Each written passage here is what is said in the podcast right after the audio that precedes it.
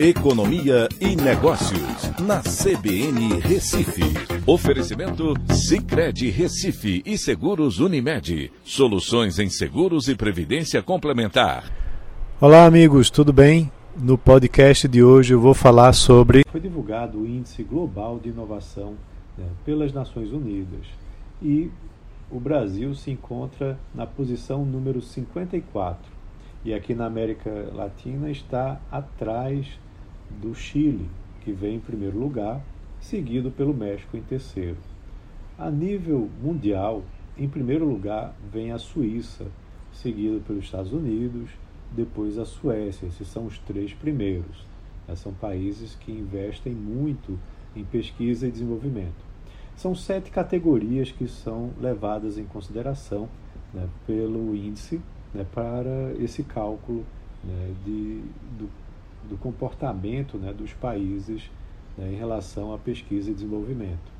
E aí você tem a sofisticação dos negócios e do mercado, infraestrutura, é, o capital humano, sua formação, o papel das instituições, a criatividade né, com relação à marca, ao valor de, de marcas, a aplicação de design industrial e também o conhecimento né, de tecnologia é, que é apresentado, como, por exemplo, o número de patentes registradas e também a produtividade da mão de obra e o gasto com software. Então, isso mostra que, por exemplo, de 2000 para cá, o investimento em pesquisa e desenvolvimento ele triplicou, né, chegando a 2,4 trilhões de dólares.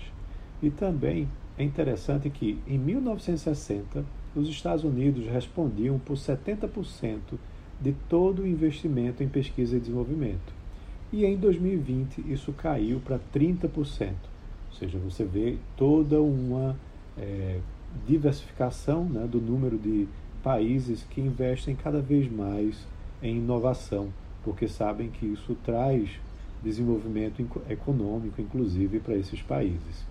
E aqui, na América do Sul, como eu disse, o Chile vem na posição número 50, o Brasil está em 54, mas fica em primeiro na região por conta justamente do seu setor de tecnologia, que é bastante promissor.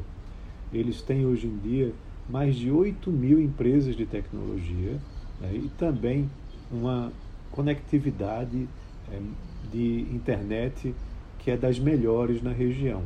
Em 2021, eles criaram né, a sua rede de 5G, antes mesmo daqui do Brasil. É, e aí o Brasil teve um número recorde de IPOs em 2021, né, que trouxeram um valor de mercado próximo de 7 bilhões de dólares nesse ano 2021, trazendo também um destaque considerável para o nosso país. Na análise aqui do Brasil, alguns pontos chamam a atenção como por exemplo o gasto com educação em relação ao seu PIB, é, também o gasto é, com pesquisa e desenvolvimento também chama a atenção, de acordo com a publicação que foi divulgada. Os serviços online do governo é, foram destaque nessa edição. É, também o tamanho do mercado é, do mercado brasileiro em relação ao resto do mundo. Chama muita atenção para o como destaque né, para o relatório que foi apresentado. É, a importação de produtos com alto conteúdo é, tecnológico isso também chamou muita atenção. É, e por último né, também a quantidade de marcas é, e de conteúdo intangível né, que chamou destaque aqui no Brasil.